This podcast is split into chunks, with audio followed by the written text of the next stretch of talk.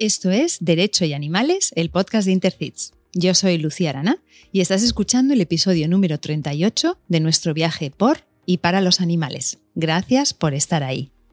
Este metraje nunca antes visto fue tomado durante una reciente investigación encubierta en un importante laboratorio de pruebas por contrato en España. Es un relato convincente y conmovedor de la vida, del sufrimiento extremo y de la muerte de los perros, monos, conejos, cerdos, ratas y ratones, cautivos y sometidos a procedimientos contra su voluntad. El pasado 9 de abril de 2021 publicábamos en El Caballo de Nietzsche del diario.es una investigación realizada durante años en Vivotecnia, laboratorio en el que se experimenta con animales en Madrid. Los sonidos que habéis escuchado corresponden al vídeo de la investigación. Hoy tengo el privilegio de contar con el doctor Carlos Contreras, abogado que lleva el caso en nombre de Cruelty Free International, la ONG que destapó el escándalo. Carlos, bienvenido y gracias por dedicarnos este tiempo y además en persona. Qué ilusión.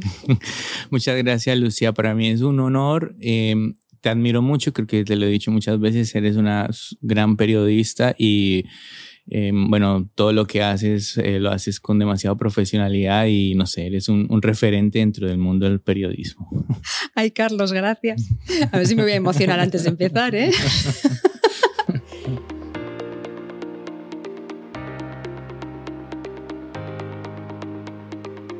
Carlos, tienes una doble licenciatura en Derecho, ya que te licenciaste tanto en Colombia como en España, y eres abogado en ambos países.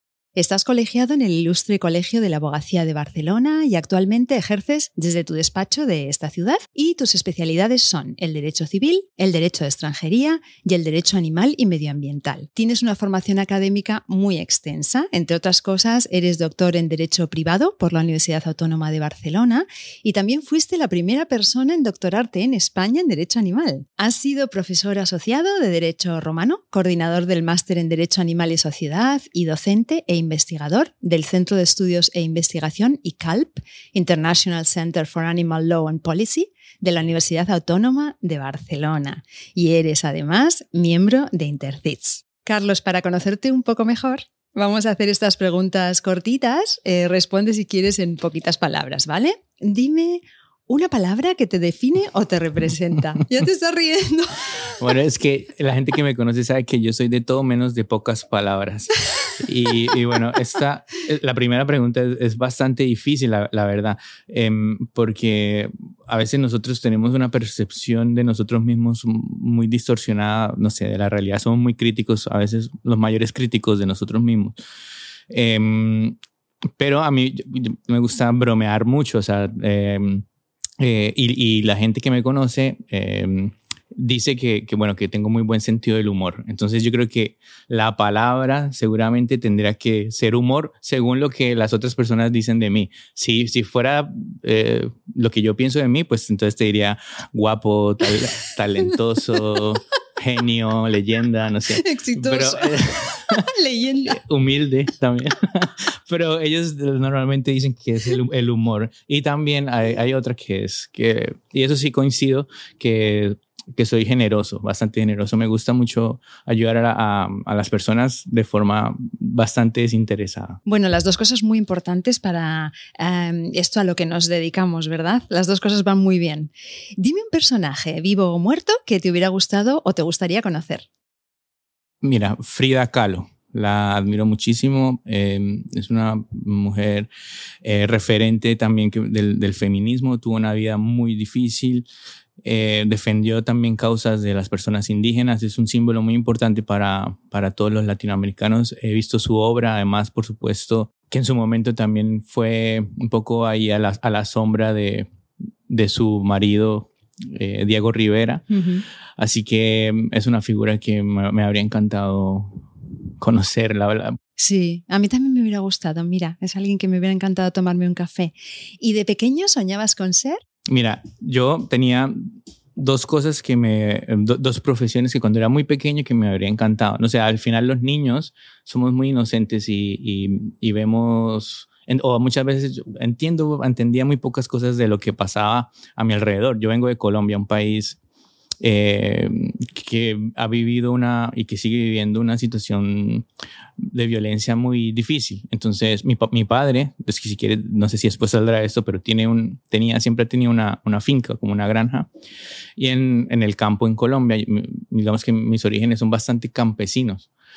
Y a nosotros nos visitaban en esa época, o sea, cuando yo era muy niño, como a finales de los 80, 90, principios 90, la guerrilla. Entonces la guerrilla iba, en, ese, en esa época eran gente, eran gente como del campo, em, muy jóvenes. y, y claro, eh, yo los, de alguna forma, como que lo, que lo que me llegaba a mí en ese momento era como que era gente que luchaba como por una causa más social, que era gente como del campo, gente tal, y que al mismo tiempo tenía pues cierto poder y cierto respeto. Entonces, cuando yo era muy pequeño, eh, decía que yo quería, cuando, cuando grande quería ser guerrillero. Claro, cuando uno es niño, eh, mm, las personas que, que, tienen poder o que tienen admiración por otros alrededor, uno quiere cuando grande, yo quería cuando grande muchas veces ser eso, sea, pero en, en un país como Colombia, uno, yo no quería ser presidente de la República, sino quería ser guerrillero. y luego, cuando ya crecí un poquito más, a mí me encanta comer, o sea, no sé, me encanta como, a veces, a veces soy como muy básico. y, y yo cuando, mientras comía, y tengo mucha imaginación, entonces mientras yo iba comiendo, yo pensaba como, ¿y si mi trabajo es cuando sea grande ser crítico de comida y que a mí me paguen solo por ir a restaurantes a, a comer? Sería lo maravilloso. Entonces yo me metí en la cabeza como, bueno, ahora eh, estoy en un restaurante, no, no, sé, francés o lo que sea, y me sirven. Entonces yo ahora mi trabajo es eh, hacer una, una reseña de qué tal estaba. Y lo que pasa es que hubiera sido muy, muy mal crítico porque a mí me gusta todo. Claro. hubiera sido un crítico, bueno, hubiera sido muy querido entre la gente de la restauración. Todos te hubieran invitado porque, bueno, todo está buenísimo. Te hubiera invitado hasta yo, que no sé cocinar, y te hubiera gustado también. Entonces, si no fueras abogado, ¿qué serías? ¿Guerrillero o crítico gastronómico? es que fíjate tú, ¿eh?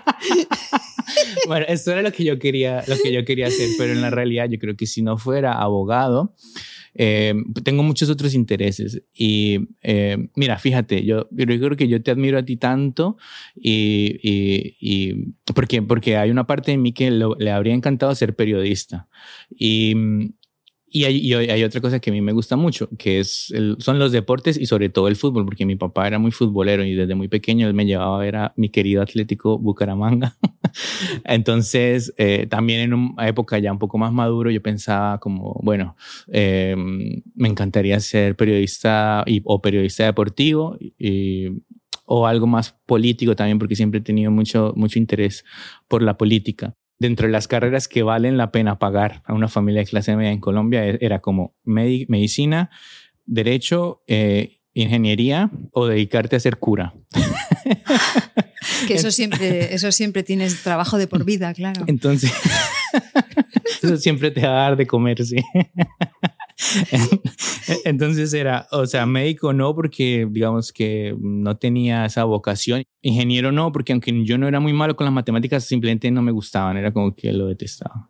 Entonces al final el derecho era como, bueno, el derecho era mm, a eso que tenía un poco más de historia, más de filosofía, más de, no sé, humanidades. Háblanos ahora un poco de tu familia no humana, Carlos. Eh, bueno, es bastante perruna. Eh, yo eh, adopté un, un galgo mm, que se llama Mateo, que ha sido mi compañero en las buenas y en las malas prácticamente en la última década. Em, em, y, y, ha estado conmigo siempre. Es, es una, un ser, una persona, sí, bueno, una persona muy, muy importante para, para mí. Y luego eh, esa familia creció y entró a mi vida también eh, Uva y Mora como más como hijas adoptivas. todas, todos son rescatados y, y cada, cada perro es muy especial, tiene su propia personalidad. Em, y he logrado y siempre, eh, conectar, conectar con ellos y son realmente muy importantes para mí. Y si tú fueras un animal no humano, ¿cuál serías? yo, creo que, yo creo que sería un perro. Sí, ¿no? un perro eh, porque soy muy sobre todo porque soy muy fiel. y humilde, y humilde. y, leyenda. Eh, no, pero em, eh, me, siento, me, siento más identificado con, el, con los perros. Soy muy cariñoso, o sea, me gusta como el, el, contacto, el contacto físico. Por eso es que no sería para, no sería en absoluto un gato, porque yo, o sea, a mí me gusta abrazar a la gente, eh, tocar a la gente. Em, con, mis con mis papás soy muy cariñoso, siempre fui como soy el, el menor. Mis hermanos siempre fueron muy cariñosos conmigo. Me gusta andar en manada. Eh, eh, me gusta, soy, como te dije, me gusta mucho la comida, entonces soy muy hambriento, así como los perros que están buscando comida. y todo, les sabe rico, además. no como los gatos que a veces apartan cosas. Los perros, los perros son los mejores críticos gastronómicos. Yo cuanto más los conozco, también más, más me alucinan. Me parece una especie realmente espectacular. O sea, tenemos una suerte de tenerlos con nosotros. Dime algo que te guste, algo que te interese y algo que te apasione. Mira, me, me gusta la, la, Liga Española, me, me interesa la Premier League y me apasiona la Champions. No, no mentira. No es broma. Mira, aunque los que me conocen dirán sí es la mejor respuesta. Es verdad, no, es verdad. Mira, me gusta cantar, me gusta tocar la guitarra, me interesa mucho el tema el político, o sea, la política en todos sus aspectos y lo que me apasiona es realmente pasar tiempo con, con, mi familia, pasar tiempo con mis amigos, con la gente que, que, quiero. A mí me gusta mucho estar vivo, me apasiona estar vivo, pero sobre todo para, para poder compartir con la gente que quiero o con los animales que quiero. Me encanta eso, ir de paseo con los perros, caminar con ellos, eh, ver que ellos están bien, también como ayudarlos, ayudar a las personas es algo que me satisface muchísimo. qué bonito, me gusta estar vivo. Dime un lugar donde te gustaría vivir al menos por un tiempo. Siempre tuve como, como no sé, una ilusión, la ilusión de, vivir, así fuera un, verano o, un año o un tiempo corto, en París. Como que mm, en Latinoamérica y en Colombia nosotros eh, soñamos con, con, París, con Francia, venimos muy influenciados de, de yo creo que desde la época de, de Napoleón, que, que nos salvó del, eh, o que nos ayudó a eh, un poco como con esas ideas a lograr esa, esa anhelada independencia de, del reino de Castilla. Y Francia siempre fue o ha sido como, un, como un referente en Latinoamérica. Y luego París, cuando lo visité, me, me enamoré de París. Y dime una cosa que eches de menos de tu tierra, de Colombia. Solo una, que es difícil, ¿eh? Eh, bueno, la, la, verdad, mi familia. O sea, es muy duro estar aquí sin ellos. Em, el país como tal, su cultura, su música, em, no sé, muchas de sus tradiciones, eh, yo creo que yo las, las llevo conmigo. Eh, y, y, también llevo todas las enseñanzas em, de mi familia. Pero, pero, pero extraño mucho estar con ellos, dar un abrazo a mi mamá cada vez que, cada vez que pueda. Y cada vez que pasan los años, no pasan, no pasan en vano y ellos van envejeciendo, sobre todo mis padres, y me hacen mucha falta. Claro, lo imagino, sí, sí.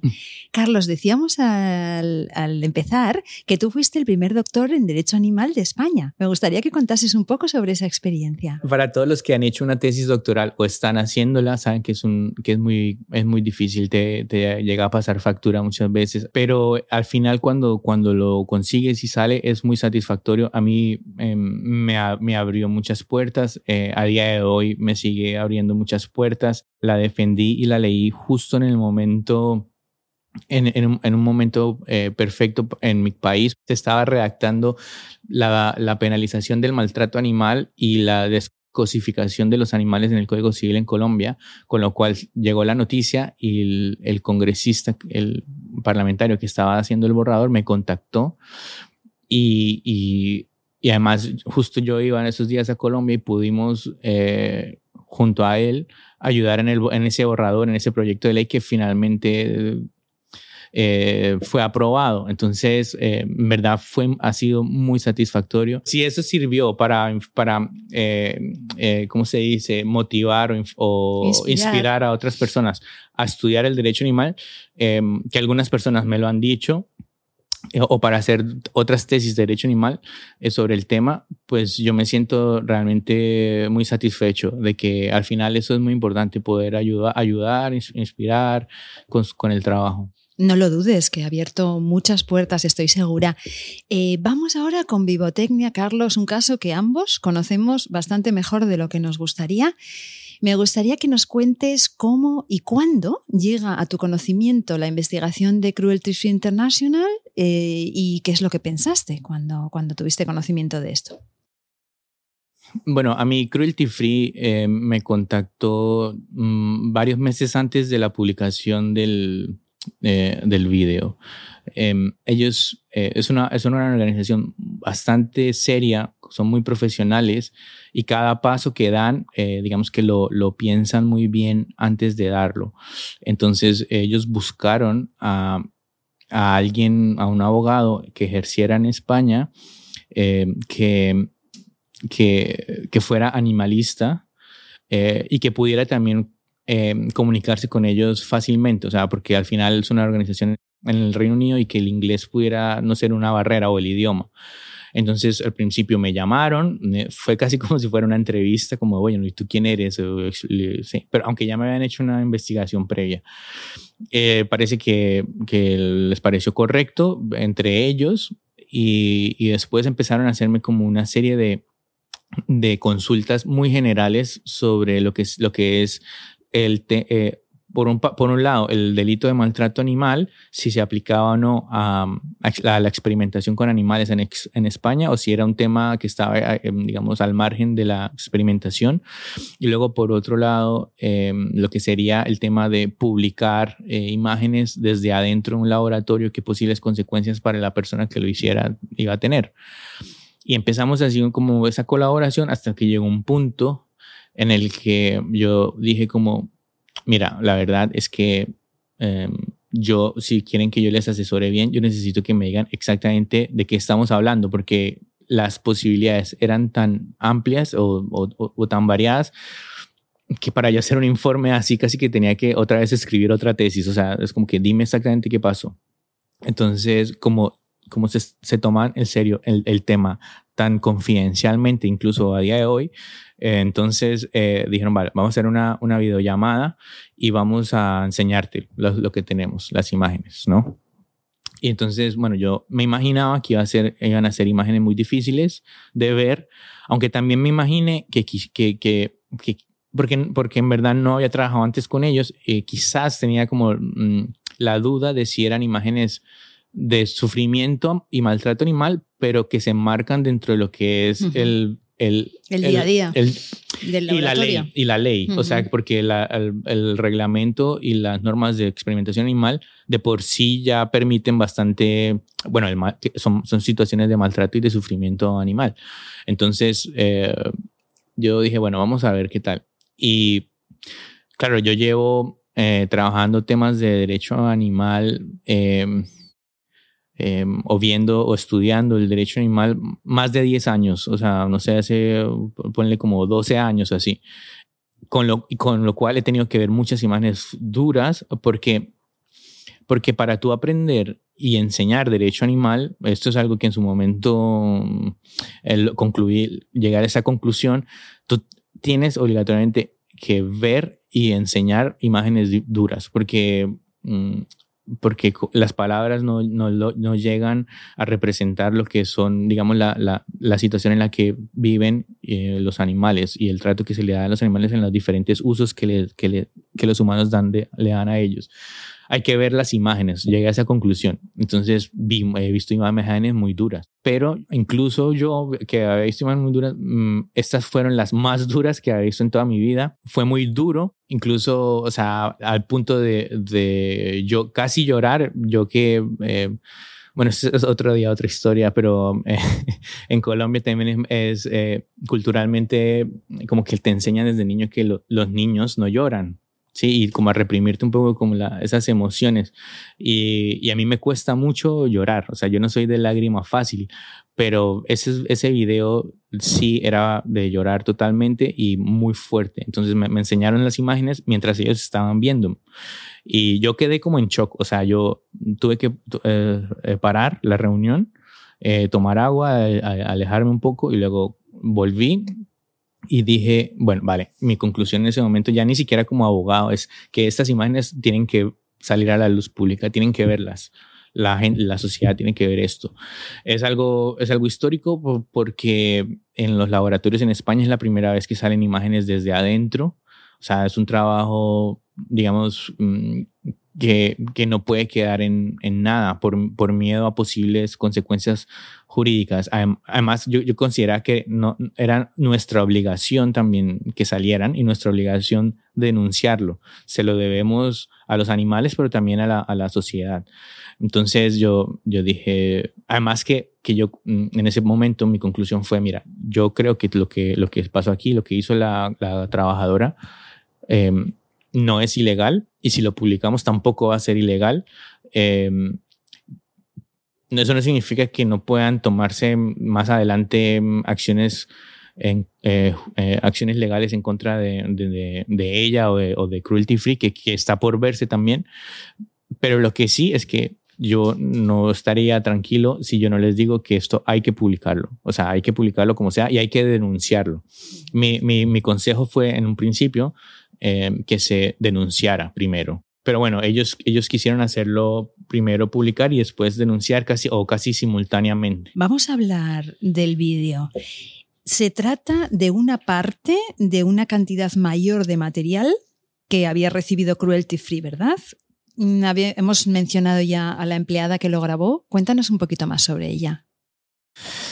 Sí, eh, mira, yo te puedo contar algunas cosas sobre ella, no demasiado porque incluso ella ahora tiene el estatus de testigo protegido, que, fue algo, digamos, que en lo que yo acordé con Cruelty Free, que a ellos les importaba mucho la protección de esa persona, eh, porque desde un principio, o sea, nosotros esperábamos que se creara revuelo. Tengo que decir que tampoco esperamos que fuera tan grande el revuelo, eh, pero era importante, consideramos importante que eh, teníamos que protegerla porque digamos que los que están de la, de la otra contraparte, o sea, nuestra contraparte es una industria muy poderosa em, que da miedo, o sea, da miedo, o sea, y, hay otros ejemplos en la historia que, que, pueden perseguirla, que le pueden poner un, por ejemplo, un, un, detective privado para seguirla o pincharle el teléfono, o sea, son cosas que no, no, no, no estaríamos exagerando. Eh, y puede temer por su, por su integridad, por su vida, qué sé yo. Eh, entonces, eh, acordamos en que íbamos a protegerla al máximo.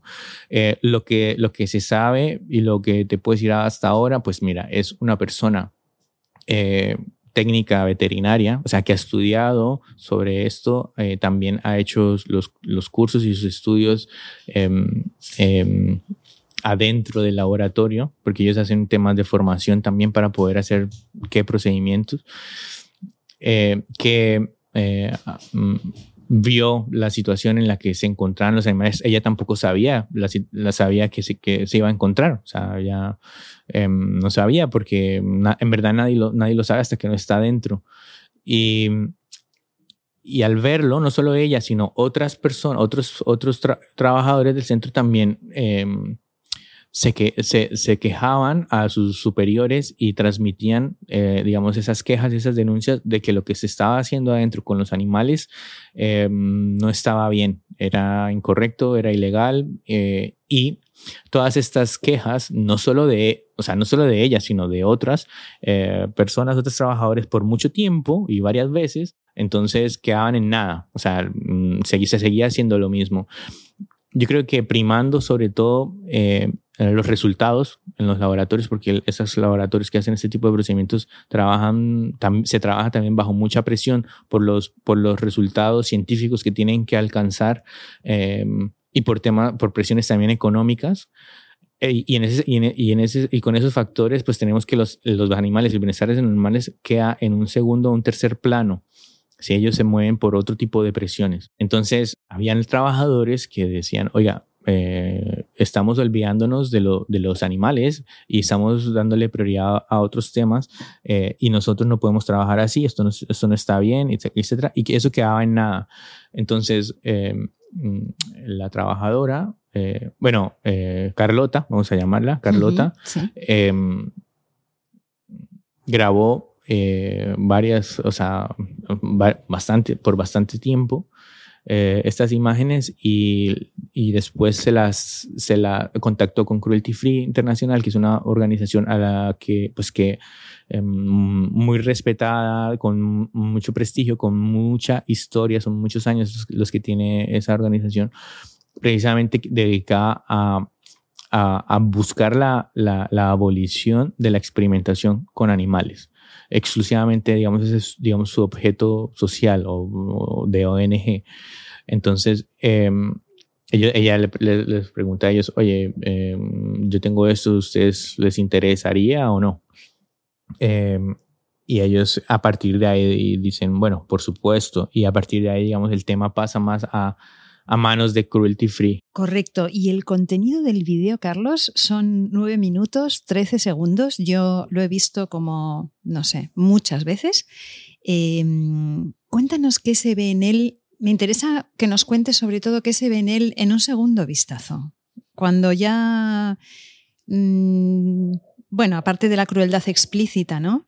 Se ven cosas bastante interesantes en ese vídeo. Cuéntanos. Bueno, eh, en términos muy generales, eh, los animales eh, que, o sea, que se ven en, el vídeo, se ve que no solo sufren, sino que, que muchos de estos actos son completamente evitables. Es un sufrimiento eh, completamente injustificado, va más allá de lo que es o de lo que uno se imagina que debería ser la experimentación con animales eh, en virtud de la legislación europea, que eh, dentro, de, dentro, de, dentro de esa legislación pues vemos que en teoría es muy estricta los, todos los, los procedimientos, pero resulta evidente de ver el vídeo una, o, sacamos de ahí una cultura de maltrato en el laboratorio que tolera prácticas eh, muy crueles, em, em, no autorizadas legalmente y una cultura de maltrato que vemos también que es habitual, porque, porque las imágenes van eh, representando diferentes tipos de procedimientos con diferentes personas, em, diferentes especies de animales. Entonces es algo que la primera conclusión a la que uno llega es que es algo muy generalizado dentro de, dentro de lo que pasa ahí. No, no, son, no son casos, digamos, aislados. Algunas de, de, de las conductas que vemos son, por ejemplo, se agitan y ratas con una fuerza excesiva, sin sedación, ¿sí? Pero con el fin de aturdirlas, ¿no? Entonces, esto, esto también está relacionado con lo que te dije antes, como que hay factores económicos y de resultados en los que ellos, ellos buscan reducir sus costes. es, es, un negocio, entonces buscan reducir sus costes al máximo. Entonces, en vez de aplicar una sedación eh, como debería ser, pues, entre comillas, las sedan, eh, aturdiéndolas de una forma violenta. Esta técnica incluso la, la enseñan, eso, eso también lo ponemos en la querella. E, era una técnica eh, que en sus, en sus cursos de formación se les enseñan a los nuevos trabajadores o a los que llegaban allí. Eh, vemos instalaciones de sondas gástricas a perros y cerdos, también sin sedación, eh, en el que se les genera, por supuesto, mucha angustia, lesiones graves. Eh, los técnicos no verifican que el tubo de goma estuviera en el estómago y no en los pulmones de los animales antes de inyectar la sustancia que fuera que, que vayan a probar. Eh, vemos también que a las ratas se les, eh, se les saca sangre de los ojos sin ningún tipo de sedación o anestesia, contrario a lo que está aceptado en la materia. A los perros se les insertan catéteres urinarios y se les extrae sangre a través de la, de la vena yugular sin sedación ni anestesia, o sea, algo también completamente al margen de la ley. En el, eh, un, un, técnico le cercena la vena de un perro que estaba forcejeando y el perro murió más tarde ese día por una hemorragia interna. En las imágenes vemos un, ese perro que está en, en el suelo lleno de, con un río de sangre. Eh, eh, básicamente, mm, algunos de los perros, bueno, por esto se enferman gravemente con vómitos, pérdida de peso. Una perra perdió mucho peso y se le ve en el video en un estado muy débil y demacrado. Em, se les, deja, se les dejaban además en muy malas condiciones durante varios días antes de que se les sacrificaran. Eh, vemos cerdos, vemos em, eh, algunos primates, unos conejos. Eh, sé, por ejemplo, también de animales que se les dejaba, se les rompían la, la columna y en vez de también proceder, o sea, a, aplicarles una eutanasia, o sacrificarlos rápido, los dejaban ahí hasta que se murieran. O sea, mm, como que era, eran conductas realmente, realmente crueles. Y luego también algo que, que no puedo pasar por alto es que eh, vemos algunos de los trabajadores, además de de representar esa cultura de maltrato. De los animales también representa como em, uno de los trabajadores una actitud de em, típico como macho racista em, que hace chistes y burlas antisemitas porque mm, a muchas de las, de las ratas las sacrifican también con cámara de gas. Entonces aprovecha para hacer este tipo de bromas con lo cual genera como realmente como casi como yo no soy psicólogo ni, ni médico pero como una actitud realmente como sádica y psicópata. Otro que, que, que impacta mucho por lo por por la especie y por, por la situación era uno de los técnicos que dibujaba como unos genitales en uno de los primates y, y, burlas y risas, porque esto también indigna mucho, o sea, no era, era un ambiente que era muy cruel em, y, y, de una cultura de maltrato, pero además burlándose de, de los animales, o sea, riéndose. Era, era, como que no solo que no había empatía, sino que em, les, e, e, esas situaciones les generaba alegría o holgorio, o qué sé yo. Sí, por todo lo que has dicho, que me parece muy interesante porque cuando ves el vídeo más de una vez es cuando te das cuenta de esos detalles, ¿no? De que no se salva ninguna especie, mm, cambia la ropa de las personas que salen, los guantes, con lo cual es de muchos días diferentes, de muchas situaciones diferentes. Ahí hay una cultura que impregna toda la organización de arriba abajo, es evidente. O sea, lo del caso aislado que no se han contado tanto, no, no, no, o sea, es que no se lo traga nadie que haya visto el vídeo dos veces, ¿no? Claro, obviamente la gente se indigna muchísimo, lo sacamos en el caballo de Nietzsche, publicamos la, la, investigación en España y todo se precipita. Las entidades animalistas se presentan en el laboratorio a exigir el decomiso de los animales. Y allí se quedan durante el fin de semana hasta que la Dirección General de Derechos de los Animales les asegura que los animales iban a salir durante la semana siguiente, ¿vale? En este punto, que supongo que nuestros y nuestros oyentes conocen, pero lo que me interesa más es cómo viviste tú ese momento fue muy difícil, em, muy, o sea, muy solo también. Yo estaba ah, completamente solo, ni siquiera, ni siquiera en ese momento estaba Mateo, me lo estaba, me lo estaba cuidando una muy buena amiga mía. Fue muy difícil porque em, una vez se publica ya pierdes el absoluto control del tema. Yo consideraba que eh, era mejor primero denunciar, iniciar el procedimiento y después hacerlo público, pero pero mm, bueno, también llega en el futuro, yo creo que más adelante cuando termine todo esto será un mejor, un mejor momento eh, para, analizar y balancear todo en la retrospectiva, a ver, a ver qué errores cometimos y qué cosas se hicieron bien. Se, se publica, ¿no? Eh, y luego eh, se genera este increíble ola de indignación, lo que tú dices, al día siguiente muchas personas se personaron, era, pasó como un fin de, un fin de semana, eh, que era algo como que yo no me esperaba, como que tantas personas, además siendo fin de semana, se personaran allí, exigieran el, el cierre, eh, qué sé yo. Em, y además dijeran esto, pues que, que, que manifestaran su intención de, de, denunciar, de acudir a las, a, las, a, las, a las autoridades, a la policía, a la fiscalía, qué sé yo. Nosotros, nuestro plan inicial era en denunciar en fiscalía, ¿sí? para que ellos pudieran, Fiscalía de Medio Ambiente en Madrid, para que ellos pudieran iniciar, digamos, las, las, las diligencias de, de, investigación y, proceder también con las medidas cautelares en ese momento que consideramos que eran mm, fundamentales. Em, lo que pasa es que, claro, hay, digamos, tú puedes ir o a policía, al CEPRONA en este caso, o a la fiscalía, o puedes ir directamente al, al juzgado de guardia cuando estás... Eh, cuando eres conocedor de un, de un delito. En ese momento, yo trabajando en la querella, que, o perdón, en ese momento era denuncia en, fiscalía, en casa, eh, pero al mismo tiempo, pues, pues mi teléfono no dejaba de sonar porque eran eh, activistas políticos, periodistas, periodistas o sea, em, que querían saber cruelty free qué iba a hacer. Y también otros compañeros, abogados, sí. Em, y yo un poco, digamos, pues em, en el medio, em, em, sin, sin, sin, sin, querer tampoco, o sea, decir demasiado de lo, de, de, lo que nosotros teníamos, porque nuestra idea era proteger a la, a la, a la trabajadora, que, bueno, a Carlota, y por otro lado también a la espera yo de que, de que mis clientes, pues, o, o Cruelty Free y, ADA, también, perdón, no olvidemos a ADA, em, cuál era la estrategia que ellos querían em, como ONG y como activistas que son también, pues, seguir. Y al final yo puedo Em, aconsejar a mi cliente, pero ellos al final son obviamente los que deciden que lo, cómo, cómo, es que lo vamos a hacer. Hubo bastante confusión en ese momento en, en redes sociales también respecto a las diferentes denuncias eh, administrativas, penales, esto que tú estás comentando, ¿no? Entonces, entre ellas, o sea, o sea, vosotros teníais la denuncia de mm, Cruelty Free International y ADA, por un lado, ¿verdad? Que era la que estabais preparando, y después, por otro lado, se interponen denuncias en el juzgado por varias entidades, ¿verdad? PACMA, Anima Naturales, creo, Fada, no sé si me olvido de alguien, no quisiera.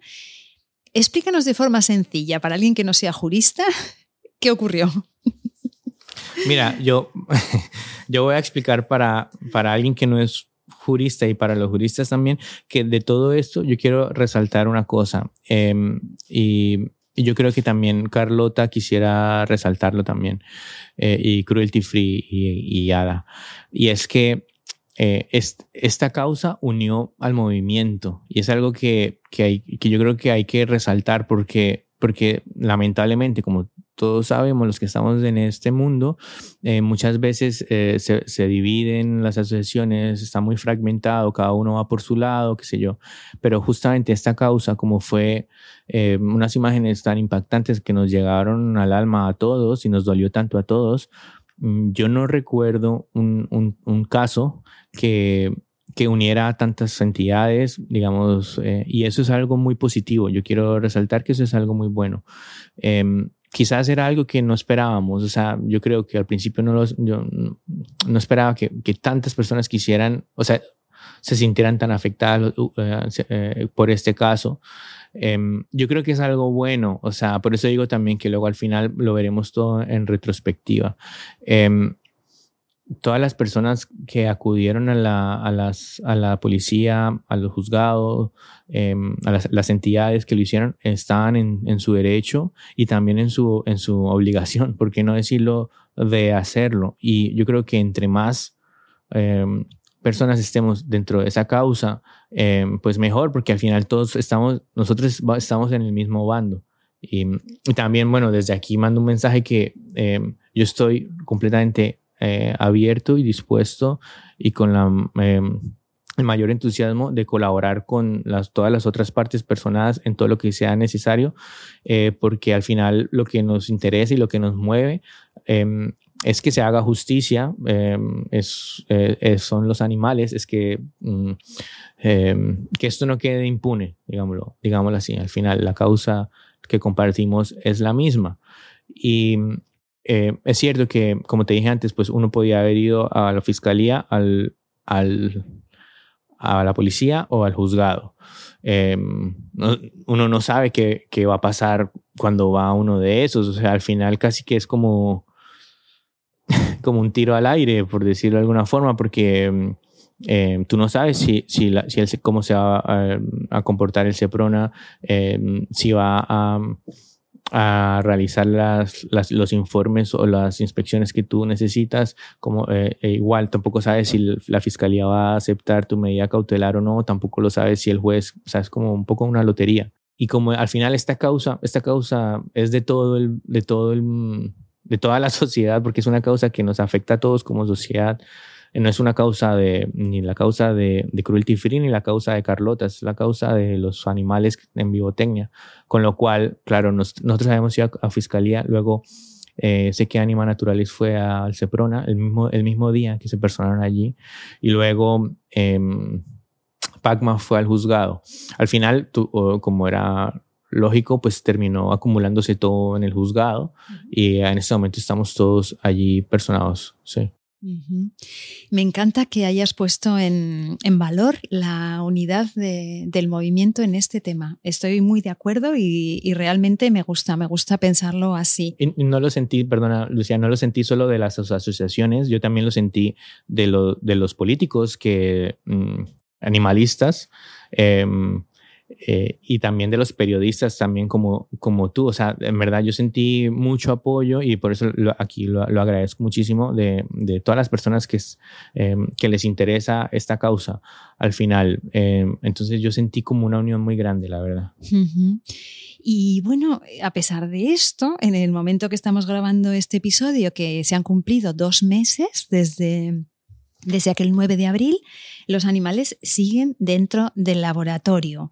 Eh, la jueza consideró, en función de informes del SEPRONA y de la propia Comunidad de Madrid, que la incautación no era necesaria y me gustaría que nos expliques un poquito este punto. Sí, la verdad, mira, eh, nosotros estamos bastante, mm, vamos a decir, indignados y frustrados con lo que está pasando.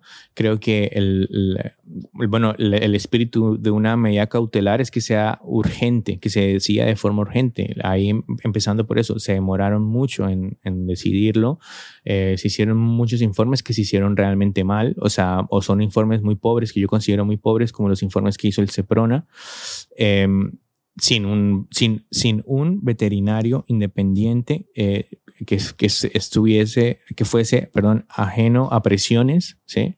Em, y que esta, eh, estableciera en un, informe mm, técnico veterinario, el estado actual de los animales, el estado también de las instalaciones, porque no es tan fácil como ir allí y decir, ah, no, es que mira qué bonitos están los beagles y los trabajadores están consintiendo a los perros, entonces está todo bien. No, hay que, hay que ver las, las, las instalaciones, el alojamiento, cómo están. Em, y, y, también pues teniendo en cuenta em, teniendo en cuenta las imágenes que se han publicado los videos y los testimonios también que, que, que van saliendo eh, para en, conjuntamente pues hacer un informe eh, eh, objetivo.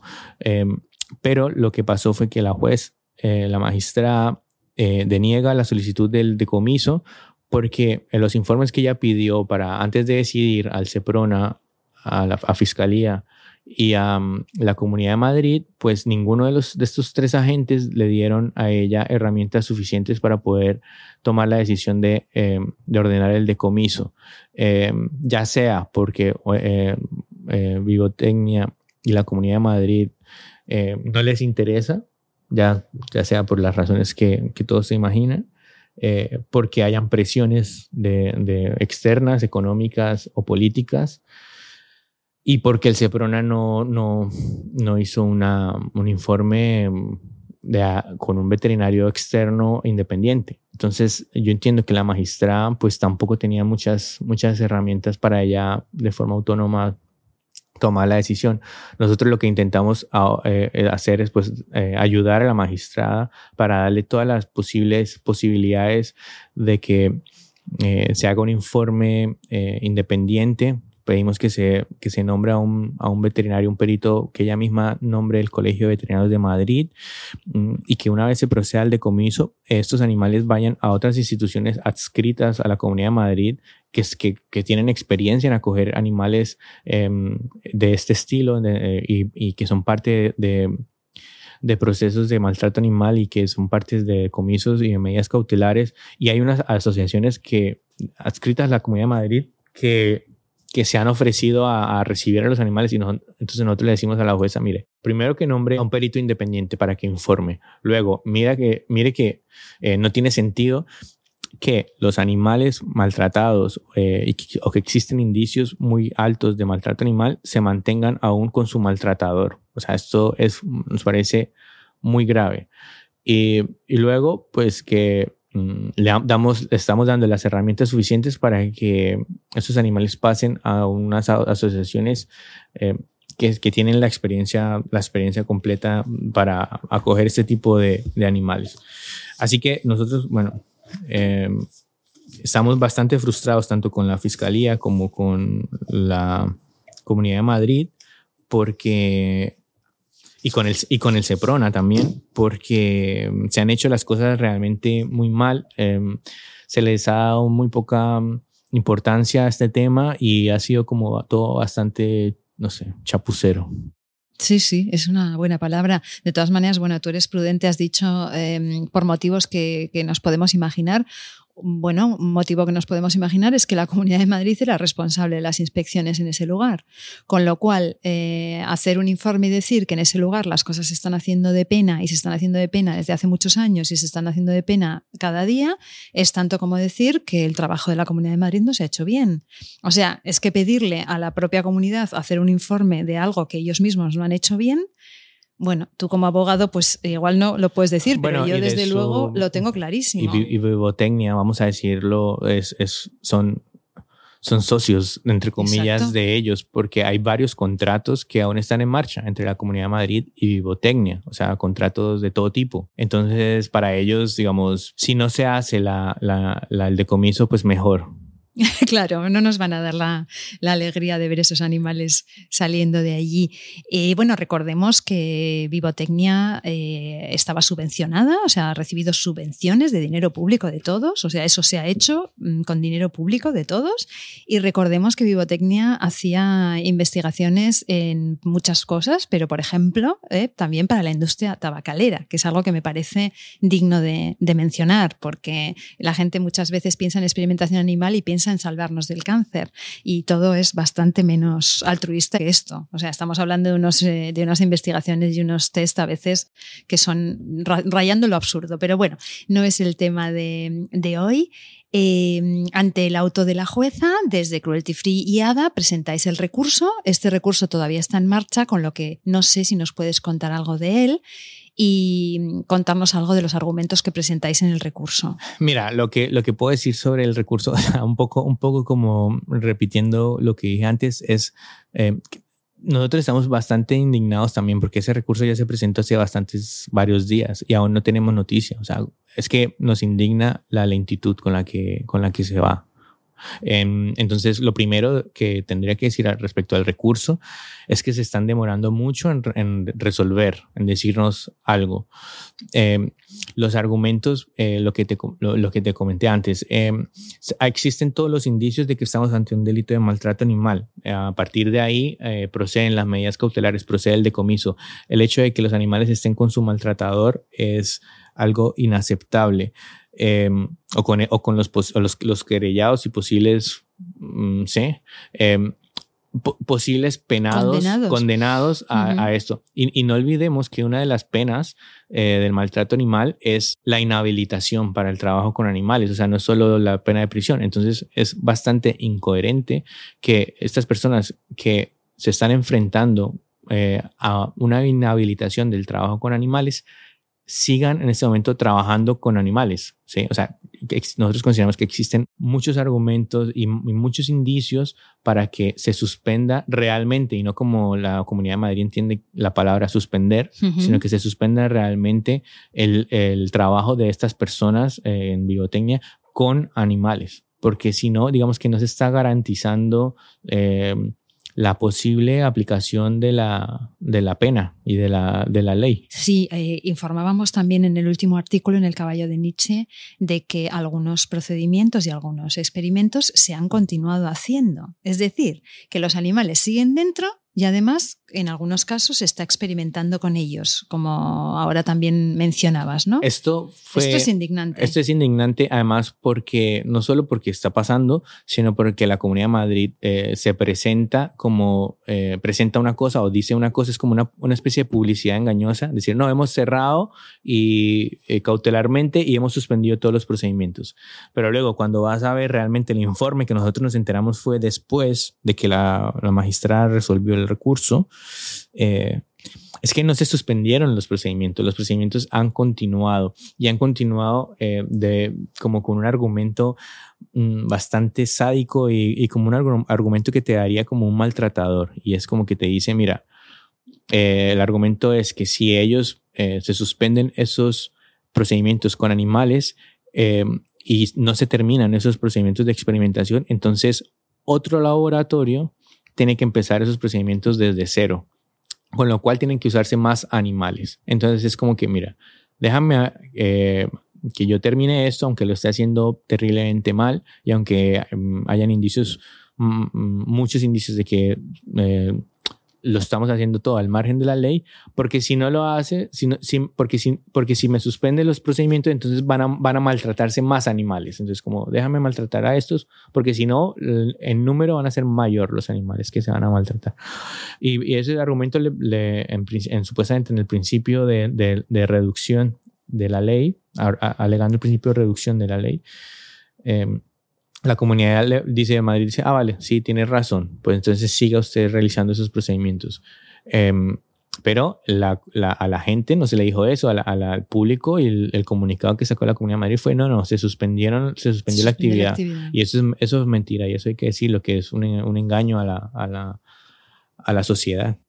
Qué perverso y qué cutre. En este momento solo cabe esperar y me gustaría que hicieses una previsión de lo que crees que va a pasar. No te pido que te mojes mucho, simplemente lo que nos puedas decir. Em, bueno, estrictamente dentro de este proceso, em, a ver, em, a mí es que es difícil porque es un caso que cuesta uno como alejarse, ¿no? O sea, yo, y, yo a mí me, me gustaría que que el, se, se procediera al decomiso, a una suspensión real de, del de los, de los, de los procedimientos que están en marcha.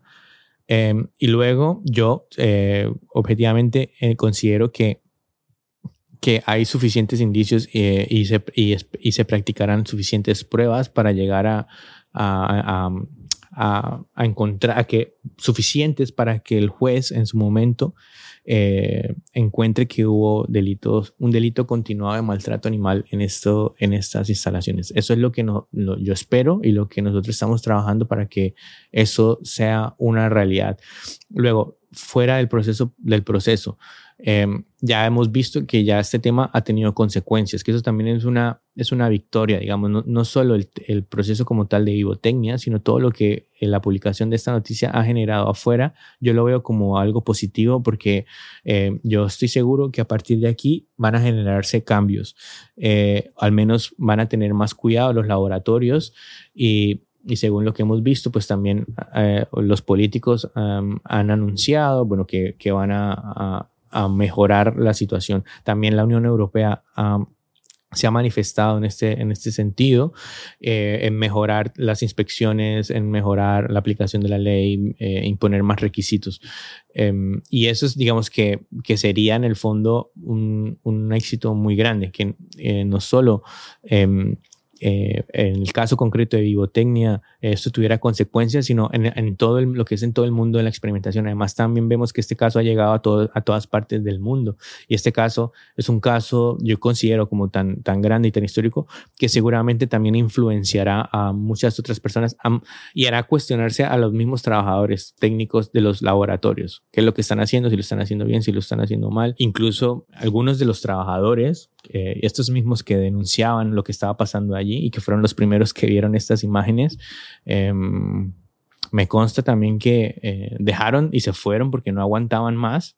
Em, y, seguramente dentro de esas historias de esos trabajadores que se fueron, eh, muchos no solo como que se fueron, sino que empezaron a, acercarse cada vez más al movimiento animalista. Y eso son historias realmente interesantes, bonitas, de, de cómo ah, una vez te, te, enseñan estas imágenes tan fuertes, eh, esto representa un cambio en tu vida, en tu percepción, en tus valores, en tu empatía. Me gusta mucho ese mensaje, creo que lo vamos a dejar ahí para la, todas esas personas que están viviendo esto con esta frustración que lo hemos vivido nosotros. Y como dicen los médicos alemanes contra la experimentación animal, la experimentación animal es mala para los animales, pero también es mala para los experimentadores y para los humanos, eh, no nos olvidemos, ¿eh? es un horror. Em, siempre para terminar tenemos los, los 30 segundos de oro, que son 30 segundos en los que puedes dar el mensaje que tú quieras. Para que voten por mí. Exacto, haz tu campaña. Tus 30 segundos de oro empiezan ya. yo quiero continuar en, el mismo hilo que acabas, que acabas de decir. Eh, la experimentación es muy mala para los animales, pero también para los humanos. En el caso de Vivotecnia, yo también estoy seguro que las personas, los trabajadores que estaban ahí vivían en unas condiciones muy, muy precarias, muy indignas, sometidos a mucha presión.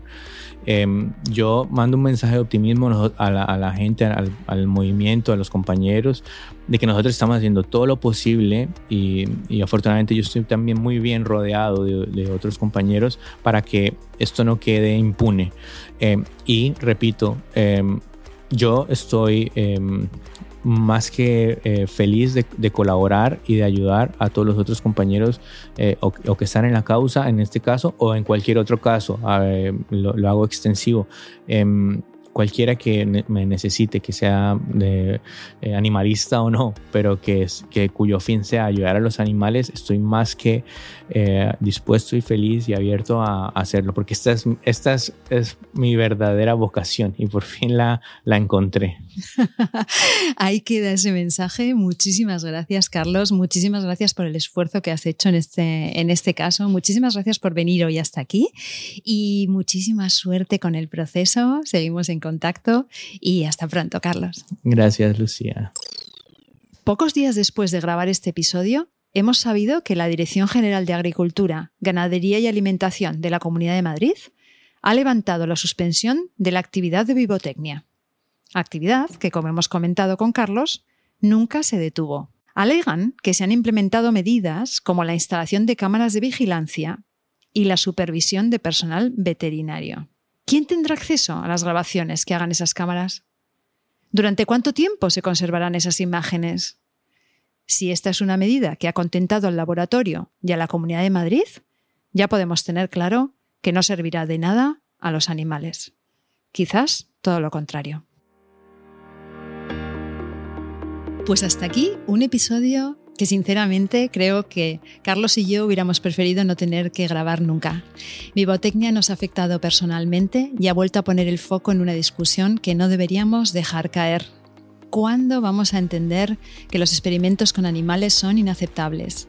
¿Para cuándo la inversión y la voluntad de aplicar técnicas alternativas a una actividad cuestionada desde la propia ciencia? Aquí seguiremos, atentas a lo que ocurra para poder contároslo porque ya ha llegado nuestro tiempo, el tiempo de los derechos de los animales.